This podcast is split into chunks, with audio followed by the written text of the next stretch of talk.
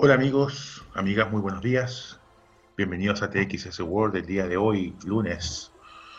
Eh, el día de hoy tendremos un entrevistado desde New Jersey, eh, del Instituto Tecnológico New Jersey, para conversar sobre su investigación eh, relacionada a tecnología médica y tratamientos para condiciones visuales.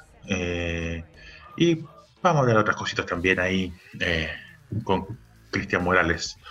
Eh, también quería comentarles que eh, mucha expectación ha causado el anuncio que hizo Elon Musk de una investigación y un trabajo con eh, implantación de chips en el cerebro de las personas para escuchar música, por ejemplo, o para leer gustos. también ha causado cierta polémica y ciertas reflexiones al respecto hace tiempo atrás conversamos con, con Rafael Juste sobre los neuroderechos y eh, este es un tema que tiene que ver directamente con eso. Eh, ¿Hay una vulneración de la privacidad o no?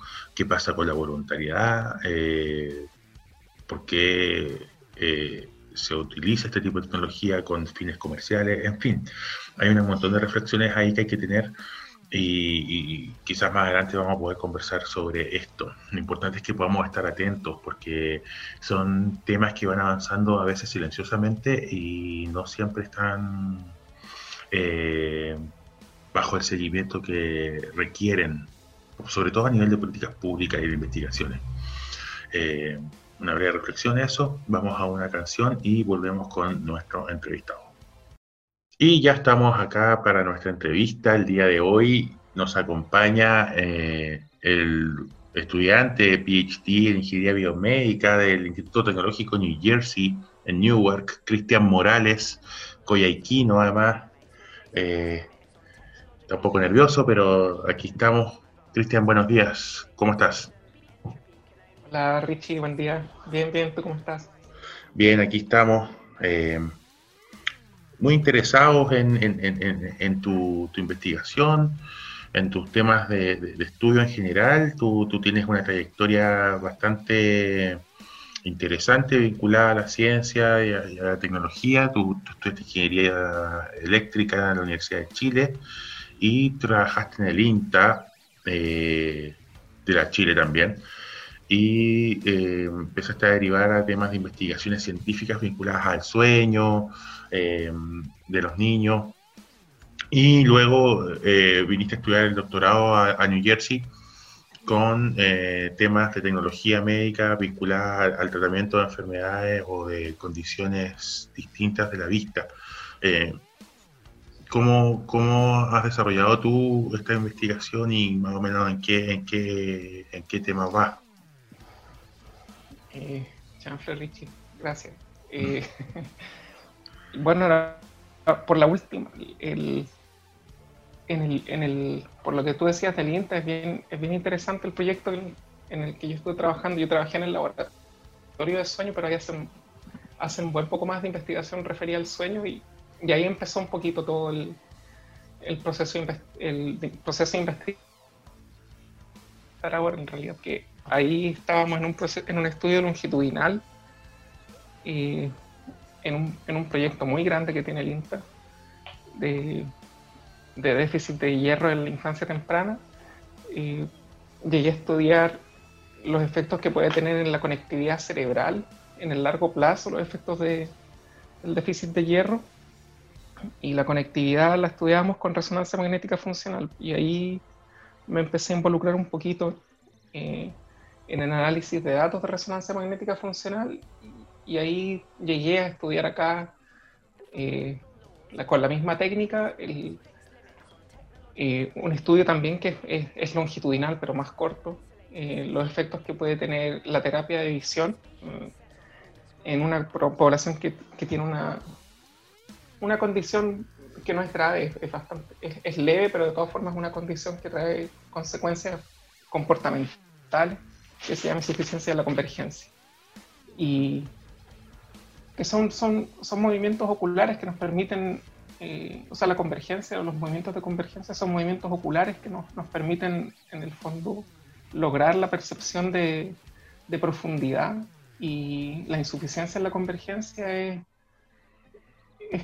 en el fondo es, la condición cuando nosotros no podemos mantener la visión eh, clara o, sostener una, los movimientos de convergencia eh, por un tiempo incluso breve para leer, ver el, ver el celular o, hacer tareas que requieran visión en, el, o, que requieran mantener la visión en una distancia o, enfocar en una distancia cercana. Entonces, lo que queremos ver o el, el, objetivo del estudio, que es un trial clínico en una población grande de 100 personas, 50 con la condición, 50 sin la condición, eh, controles normales, normocontroles, y cuál es el efecto que tiene la terapia, la terapia de visión, que es una alternativa a la cirugía, que es, un, es el tratamiento invasivo para poder solucionar la insuficiencia de la convergencia. No, no, no, es, no te digo que la cirugía sea lo más común, pero pero está esta alternativa que es la terapia de visión, que, que es exitosa en más o menos el 70% de los, de, los, de los casos. Y es, importante, igual, yo he aprendido bastante, yo no tengo nada que ver con visión. mi, tú dijiste ahí, mi, mi, mi, pasado viene de la ingeniería eléctrica y ahí fui, eh, se, se, relaciona con el análisis de señales y ahí llega al, al análisis de las imágenes médicas y a en particular las de resonancia magnética funcional eh, para ver cuáles son, en el fondo, los. Bueno, el objetivo ambicioso del estudio es, conocer los, mecanismos, mecanismos neuronales que controlan los movimientos de, convergencia. Eh, Ahí eh, es súper interesante esta, esta, investigación que tú nos cuentas porque involucra un montón de, dimensiones de la tecnología y de la ciencia que sirven para tratar temas comunes. O sea, tú tienes una experiencia ahí, eh, primero con el análisis de la alimentación o del hierro en particular con el tema del sueño, partiste con eso y ahora estás con el tema de la, de la vista, de, ciertas condiciones visuales de las personas que si bien no son graves o, muy amplias en la población, eh, influyen en, la calidad de vida de las personas. Y eh, la inversión tecnológica y el desarrollo de, investigación en esa línea eh, a veces se, se, para o se deja en, en, en stand-by por, porque son muy caros, porque involucran muchos recursos. Las personas en general que se afectan a este tipo de cosas no son personas de altos recursos. ¿Te parece que estas soluciones que se, que se piensan y se trabajan eh, son accesibles o pueden llegar a ser accesibles para una masa de población eh, sin importar su condición económica? Eh, bueno, sí, sí. Bueno, de todas formas, yo creo que el hacer la investigación es muy cara. en particular la resonancia magnética funcional es súper cara. un estudio de una hora puede durar, o, el, costo de una hora de resonador puede ser eh, en pesos chilenos 700 mil pesos más o menos. Es súper caro hacer investigación. Eh, lo otro es que la condición también, en particular de insuficiencia de la convergencia, no es tan, eh, no está masiva, no es tan prevalente, puede estar en del 2 al 5% de la población. Entonces, en un país como Chile, de 19 millones de habitantes, o en ciudades como Santiago, de 8 millones habitantes no son tan, o sea, son más los casos que puedes conseguir, pero no es tanto como acá, por ejemplo, en, la zona metropolitana de Nueva York, donde tú ya tienes en, en, en toda el área, bueno, en Newark en particular tienes 300.000 habitantes, pero, pero tienes acceso a una población mucho mayor. Ah, la idea, sí, de todas formas, es hacer la traslación. En particular, en este caso, en el, en el estudio que estoy ahora acá, eh, no, no, el, el objetivo de la terapia visual y en el, laboratorio donde yo estoy trabajando también quieren llevar y están haciendo el estudio, yo no estoy involucrado en esa parte del estudio, de poder hacer la terapia visual en la casa. De hecho, es, una variante de hacer la terapia visual, no solamente hacerla en, en, la clínica con los oftalmólogos, sino hacer una traslación a la casa. Entonces, es para, está enfocada también en los niños, básicamente.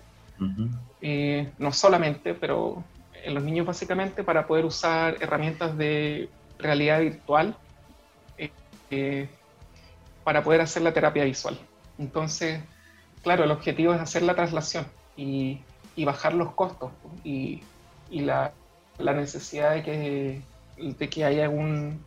Bueno, el oftalmólogo igual va a tener que estar presente, pero, pero al menos no va a requerir que esté presente todo el tiempo de la terapia. Entonces eso necesariamente va a bajar los costos. Entonces, claro, claro que hay, hay, hay objetivos ahí de bajar los costos y hacerla mucho más accesible. La, la, realidad virtual eh, no es... Eh, yo entiendo, por lo poco que entiendo, es que todavía no es completamente accesible, pero, pero tiene potencial de poder ser mucho más accesible. Eso. bueno, y lo otro también que están haciendo no es solamente la terapia visual, es, un segundo, Richie, es también el diagnóstico. El diagnóstico también lo quieren hacer más accesible. O sea, es, es parte del trabajo del laboratorio. Ese tema es Están trabajando en una herramienta para poder hacer...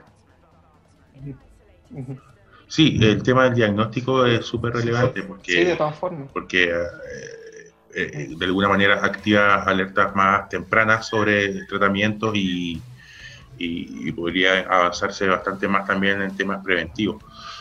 Pero te quería llevar a, la dirección más dura de la investigación y que tiene que ver, tú, comentabas ahí que eh, investigaban también como dimensiones eh, corteza cerebral, centros subcorticales, ganglios, etcétera, eh, como esas partes del cuerpo humano más profundas, por decirlo, más vinculadas al disco duro de uno. Y eh, hay harto ahí que se está desarrollando, eh, hablábamos un poco antes de empezar la entrevista sobre Elon Musk también y todo lo que está desarrollando a nivel cerebral. ¿Te parece a ti que que hay un tema de resguardos que hay que trabajar en materia de investigaciones vinculadas al tema de enfermedades y al tema de, del cerebro en particular de las personas, en términos de, protección de derechos o vulneraciones que pudieran ocurrir? Eh, bueno, sí, de todas formas, Richie, yo estoy lejos de, ser experto en, esa área, tengo mis reparos, por supuesto. Eh, y en particular en el caso de los Musk, ahí lo que yo creo, bueno, de todas formas que hay que ser cuidadosos en el tema de los derechos personales de cada uno, pues en la, historia de la medicina y la investigación hay, hay mucha evidencia de violación de derechos que se conocen hoy día, pero entonces yo no te puedo, a, priori yo no, no, no, son muchos los ejemplos que te puedo dar porque no están ahí en el, no los tengo ahí a flor de piel, pero, pero claro que hay, hay, que, hay que ser muy, muy, muy cuidadoso y hay que empezar a investigar ya de todas formas, de la, o sea, de la mano con la investigación tecnológica tiene que ir también una, una, una rama de la ética para saber cuáles, cuáles son los posibles derechos que se pueden llegar a vulnerar. No siempre es evidente eh, cuáles son ni dónde están, pero tienen, hay, que, hay, hay que tenerlos siempre latentes ahí.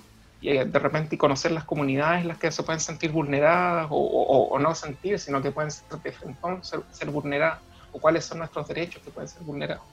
Entonces, claro, y yo veo también que hay una rama ahí de la ética que se está involucrando en la, en, en, particular los neurocientíficos se están involucrando en la ética. Y no solamente ellos, eh, a mí me gusta mucho hoy día, por ejemplo, la, la comunidad de Machine Learning, que también está, tiene una, el tema de la ética o de la investigación ética la están, la están haciendo muy patente. De hecho, hace pocos días se inauguró un centro de estudios éticos en la comunidad europea, eh, bien importante. Eh, yo, bueno, no tengo ahí a flor de piel un ejemplo claro para decirte cuáles podrían ser los derechos. Tendría que pensar que pueden ser vulnerados, pero de todas formas conviene tenerlos ahí muy a flor de piel. Algo que yo no tengo Oye, Cristian, y volviendo al tema de, la investigación que están desarrollando, eh, ¿cuánto, ¿cuánto tiempo están trabajando con esta población? ¿Cuánto tiempo toma este estudio longitudinal? ¿Cinco años? ¿Diez años? No, el, el, de ahora, el, el, el estudio que, que, en el que estoy trabajando ahora acá en el, en, Estados Unidos es un estudio mm, corto, eh, un semestre puede ser. Es un estudio ah. longitudinal, pero es una terapia. Entonces, no. Este estudio es, relativamente corto, ¿no? No, es un, no es un estudio tan largo, no, no es como el, estudio que tiene el INTA, que es de más de 20 años, es otra cosa, otra cosa. Como este involucra una terapia, en el fondo se quiere medir los efectos de la terapia, entonces es un estudio relativamente corto. Sí, es un semestre. sí, es para evaluar los efectos de la terapia nada más. ¿Y hay eh, alianzas y, colaboraciones establecidas entre tu universidad y hospitales, por ejemplo, públicos o, clínicas que, colaboran también en, esta investigación? Sí, claro. De hecho, uno de los trabajadores, o sea, de los colaboradores eh, más cercanos que tiene el, el laboratorio un oftalmólogo que trabaja en un, bueno, un centro médico universitario acá que se llama Salus University, que está en, Filadelfia. Y fuera de eso también tienen otras colaboraciones con otras universidades y están estableciendo eh, colaboraciones con clínicas igual. En, en Pensilvania, en Nuevo México, en California. Sí, para poder hacer justamente la traslación y evaluar, la, evaluar la, la posibilidad de hacer la traslación al diagnóstico y al tratamiento. Sí, sí, sí. Te pregunto eso. eso es algo que me gusta, Te pregunto eso porque eh, en, general la experiencia en Chile es como súper parcelada. ¿Ah? Eh, como que cada uno arma su parcela y la colaboración en el tipo de investigaciones se genera solo cuando hay recursos involucrados o, o se generan alianzas estratégicas muy específicas entre universidades bueno, muchas universidades tienen sus propios hospitales también cuando tienen la carrera de medicina, pero, pero en general la investigación ahí eh, implica una complejidad mayor a la hora de, encontrar aliados para colaborar. Eh, ¿Tú crees que, este tipo de estudios, sobre todo los longitudinales, que requieren muestras bastante eh, importantes, también separadas, para poder llevar estos análisis en el tiempo, ¿Tú crees que hay lecciones que rescatar de la experiencia que has tenido tú para la investigación en Chile? Eh, sí, bueno, de todas formas, de, todas formas es una, es una muy buena experiencia para poder llevar la traslación o para poder, para poder trasladar en el fondo de repente los, los, resultados de la investigación en la clínica, tiene que existir ahí un, una conversación en realidad entre las comunidades. Eh, entre la ingeniería y la, medicina, que la medicina no es solamente el tratamiento, sino que hay un sector ahí de, organización y una estructura de, eh, bueno, un mismo hospital, de hecho, es una estructura mucho más grande que solamente el tratamiento médico. Ahí hay una, como tú decías antes, la protección de los derechos, en fin, están las áreas de, de cuidados de pacientes, el, el sector de salud pública también, hay un, es una estructura súper compleja y hay que establecer el, vínculo. Yo no, yo no sé, hasta donde yo sé en Chile eh, eh, las comunidades de, o sea, las universidades en realidad que están haciendo investigación en ingeniería biomédica, que no son pocas, eh, han trabajado bastante y tienen estructuras ahí de conversación o de, diálogo en el fondo entre las comunidades, pero, pero tengo la intuición de que, de que falta todavía que esa estructura sea fluida o que que esa comunicación eh, sea en efecto una estructura eh, formal donde se destinen recursos de investigación, o por ejemplo, que esté ANID o, o Exconicit eh, prestando, bueno, yo entiendo que los proyectos, supongo, no sé muy bien si los proyectos Corfo eventualmente puedan estar destinados ahí en el, en el, en el fomento de, de, traslación, de traslación en investigación biomédica a los, a los hospitales pero, pero de todas formas es un problema. Yo hace poco día escuchar una, una, una charla de, de, una investigadora de la Chile igual, eh, que estaba, estaba estudiando lo, la,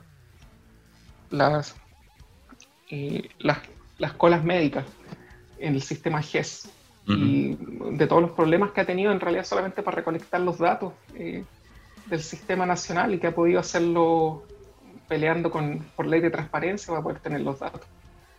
Entonces esa pelea me parece que es una pelea eh, que no es técnica, sino que es una, o sea, no técnica de la, de la, investigación, me parece que es una pelea técnica, pero de, eh, la burocracia y, o de, de, las estructuras eh, gubernamentales, que, se podría, que podrían no estar o podrían ser mucho más fáciles. Y los avances se podrían ver, creo yo, más rápidos o, o, o la investigación podría dar eh, dar, dar, pasos más rápidos en el fondo. Hay un tema ahí que... ¿qué podría, ¿Qué podría hacer yo de eso? Ah. no, no, no, por ahora eh, es, es, un tema muy interesante eso.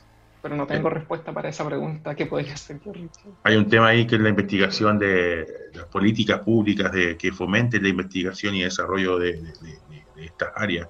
En general se tiende a pensar harto como en temas de innovación, en temas de, desarrollo tecnológico, pero, pero temas médicos, eh, como investigación, como política pública, no hay mucha promoción de eso, me da la impresión. Y hay un desafío ahí, y sobre todo eh, para gente que, traslada, que se traslada de mundos eh, que empiezan a conversar, como, como es tu caso, que, que vienes del mundo de la ingeniería eh, y conversas bastante con el mundo de la medicina a través de, esta ingeniería biomédica. ¿Tú crees que se tiende a esta eh, interdisciplinaridad eh, en el futuro del trabajo de las investigaciones en el ámbito científico-tecnológico. Vamos a tener más, más mundos conversando y no algo solo cerrado como para los científicos o algo solo cerrado eh, en el mundo médico. Se tiende más a esta conversación de distintas disciplinas. Eh, bueno, yo creo que sí. ¿ah? Eh, bueno, eh, es el ideal. Es el ideal para mí que exista esta conversación. Y yo creo que sí. bueno, yo te puedo hablar del caso de mi, de mi aproximación, la verdad, no Richie, de, mi, poca experiencia. yo vi muy poca conversación, al menos entre el área de la ingeniería y la medicina. No te digo que no la haya, claro que la hay, pero requiere mucho esfuerzo, no tiene una estructura hasta donde yo la vi, una estructura formada, salvo en algunos núcleos, donde ya la carrera de ingeniería biomédica esté bien establecida, como en el caso, bueno, los casos más emblemáticos en Chile son la, Universidad del Paraíso y la Universidad de Concepción, que tienen ya facultades de ingeniería biomédica con, una larga trayectoria. Eh, eh, de ahí acá, por ejemplo, yo creo que en, en, en Estados Unidos esa conversación eh, yo la he visto como más larga ya, al menos la ingeniería biomédica tiene una trayectoria más larga. Y también es un poco las estructuras de cómo se forman, ¿no? Lo, eh, lo, cómo, cómo, se hace la formación profesional también. Acá tú haces el bachelor y después empiezas a, tú como que sigues un proceso de formación y ahí tienes que tomar la decisión más adelante. Y como que lo que viene después del bachelor es mucho más abierto. Y las comunidades están conversando, o sea, eso de que la, de que los estudiantes de, ingeniería biomédica, muchos, en, particular aquí en la facultad donde yo, donde yo estoy, eh, después de los cuatro años del bachelor de ingeniería biomédica, no pocos se van a estudiar medicina. Hacen el premeda en biomédica y después se van. Entonces eso igual es, eh, eso surge por una conversación que hay y promueve también una conversación entre las áreas. Eh, y no solamente ahí, o sea, lo, lo, que yo extraño también es una conversación entre las por ejemplo, las leyes y la ingeniería, que eh, eh, la, filosofía y la ingeniería también. Eh, bueno, y no solamente ingeniería, podemos sacar ingeniería de la ecuación y meter todas las otras disciplinas, la medicina y la, la, filosofía, la medicina y las leyes. Son, son áreas que, bueno, por decir algunos ejemplos nomás, la enfermería y las leyes también, en fin, hay, un, hay una cantidad de, de, de duplas que tú puedes formar que yo no no sé si tienen un diálogo sostenido, que lo debiesen tener, por supuesto. Creo yo, ¿cómo fomentar eso? No tengo idea. Súper interesante. Eh, igual es súper interesante, Cristian, eh, todos estos temas. Eh, la verdad es que es impresionante cómo, a partir de, una investigación como la que estás realizando, pueden surgir un montón de temas de continuidad que tienen que ver con otras dimensiones que no necesariamente se enfocan a, la investigación que estés realizando. Eh, como cuando se está buscando el remedio para el dolor de cabeza y encontráis el dolor, el remedio para el dolor de rodilla, digamos. Es como, eh, ¿qué, hallazgos acá eh, como complementarios han habido en la investigación que estás llevando a cabo con el tema de la vista? ¿Han habido o, o están como focalizados en el tratamiento sin, sin buscar otras cosas? Eh, no, no, o sea, esas cosas siempre, esos como hallazgos paralelos, no te puedo decir que siempre salen, pero, pero es curioso que me lo digas porque estaba pensando en eso y te lo iba a comentar y no salió. Pero en, en particular que fue un hallazgo para mí, pero también es un hallazgo para, la, para, el, grupo de investigación. es de que el, el tema de la, de la, insuficiencia en la convergencia eh, muchas veces puede ser diagnosticado también como un, como un eh, trastorno de déficit de la atención. Entonces eso es súper problemático igual en los niños, porque de repente pasa que un niño está en una sala de clases y tiene problemas para poder visualizar la pizarra, no solamente porque tenga algún, algún problema en el globo ocular, sino también puede tener un problema en, en, sostener los movimientos de emergencia y, y, ya, se le, va, se le va la moto nomás. Entonces eso puede ser visto desde un tercero eh, fácilmente como un problema de déficit atencional. Y entonces eso igual lo, lo, hemos, lo, hemos, lo, hemos, empezado a mirar con un poco más de atención eh, por la, desde, nuestra, desde nuestra área, eh, pero hemos han empezado a surgir ahí colaboraciones con gente que está estudiando atención o déficit atencional. Y, y en el fondo esto surge porque, claro, hemos visto ahí de repente que, que, la, población que tiene insuficiencia en la convergencia, bueno, tiene las áreas que se activan en la corteza occipital en particular, que son en, la, en las regiones involucradas en, la, percepción visual, el control motor de los, de los movimientos oculares. Eh, también tenemos eh, eh, activación en las áreas eh, o, vemos intersección también, un traslape con las áreas que son sensitivas, también en las áreas que están relacionadas con la atención. Eh, pero, pero, pero, pero ¿Mm? no te puedo decir más allá de eso, o sea, eso trato de No, pero, pero en el fondo es, claro, es algo Porque no sé, porque no sé. Sí, claro, no, pero, pero, pero eso, la pregunta iba a esa línea, digamos, que, que, que, se ha descubierto complementariamente, en realidad no es un tema menor, o sea... Eh, el tema del déficit atencional es, un tema que viene por años siendo preocupación de generaciones y generaciones de padres e hijos. Y la verdad es que descubrir como una, una alternativa, es decir, esto no necesariamente es déficit atencional, sino que puede ser eh, un tipo de condición ocular. Eh, es súper importante y súper interesante. Cristian, ya estamos sobre la hora. Eh, ha sido muy eh, interesante poder conversar contigo de estos diferentes temas de ciencia más dura. En general, aquí estamos hablando de ciencias sociales y otras cosas más hipientas, en realidad, que, no sé si tienen tanto impacto como, como, como lo que tú haces regularmente. Eh, así que muchas gracias. Esperamos contar contigo en una próxima oportunidad para ver cómo va esta investigación también longitudinal. Eh, qué resultados está arrojando y qué impactos podemos ir viendo a futuro en, condiciones. Así que muchas gracias por tu tiempo, Cristian. Nada, Richie, muchas gracias a ti por el, por el espacio. Disculpa si no te respondí. yo sé que no te respondí todas las preguntas como tú y yo hubiésemos querido, pero, pero gracias por la posibilidad y el espacio. No, nada, aquí no hay nada que responder. Por programa. Juicio, así que estamos súper bien, súper bien. Así que gracias, Cristian. y eso, muchas gracias. Y eso amigos ha sido todo por hoy. Volvemos la próxima semana con un nuevo TXS Word. Eh, viene el Love Café ahora. Nos vemos la próxima semana.